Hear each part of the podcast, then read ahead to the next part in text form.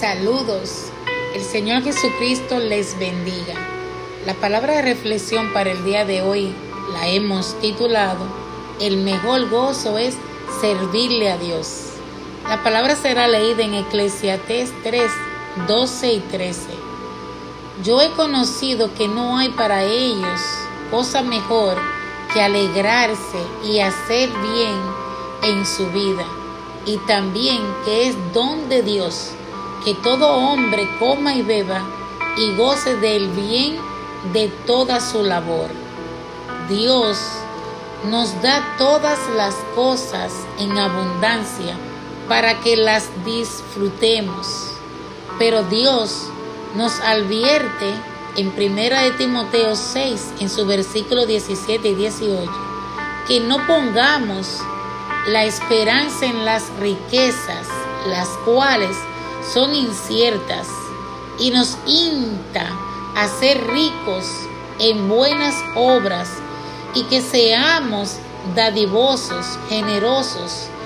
Dios quiere que no seamos altivos y que atesoremos para sí buen fundamento para lo porvenir.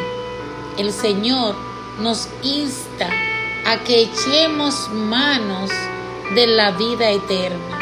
Efesios 2.10 dice, porque somos hechura suya, creados en Cristo Jesús, para buenas obras, las cuales Dios preparó de antemano para que anduviésemos en ellas.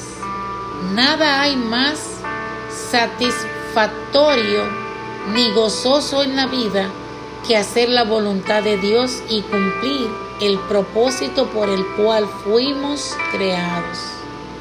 Por lo tanto, siempre debemos mantenernos enfocados en el Señor, en lugar de dejarnos distraer por los afanes y las riquezas de este mundo.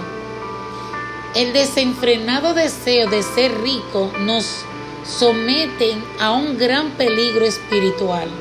El rico, que cree que no necesita a Dios y pone su confianza solo en sus riquezas, ignoran que el amor al dinero es la raíz de todos los males.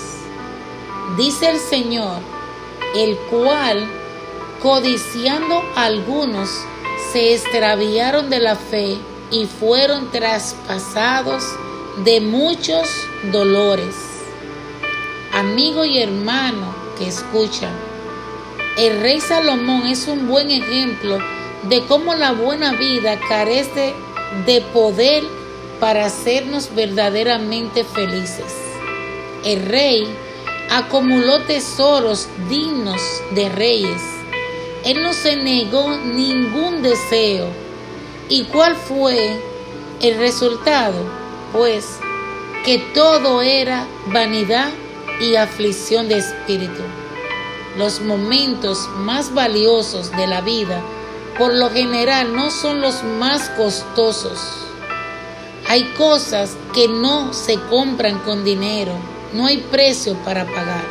Por ejemplo, la ternura de un niño, compartir un café con un buen amigo, con una buena amiga, un paseo familiar, un te quiero de papá y mamá, un buen abrazo atesorado de los abuelos, el respeto y amor de tus hijos, entre otras cosas, sentirse libre, ser libre y en salud.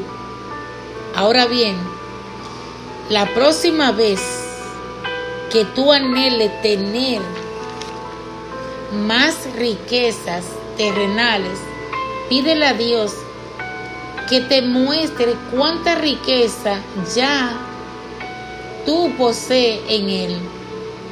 Dese cuenta que al creer en Dios usted cuenta con la bendición de los tesoros inmensos del cielo, los cuales jamás se afumarán como las riquezas terrenales. Mateo 6, en su versículo 19, leemos, No os haguéis tesoro en la tierra, donde la pulilla y el orín corrompen, y donde ladrones minan y hurtan. Mas haceos tesoro en el cielo. Aleluya. Recordemos, el banco del cielo nunca quiebra. Dios es el dueño del oro y la plata. Aleluya. Bien, mis amados, se despide quien les hablas, Clara Rodríguez.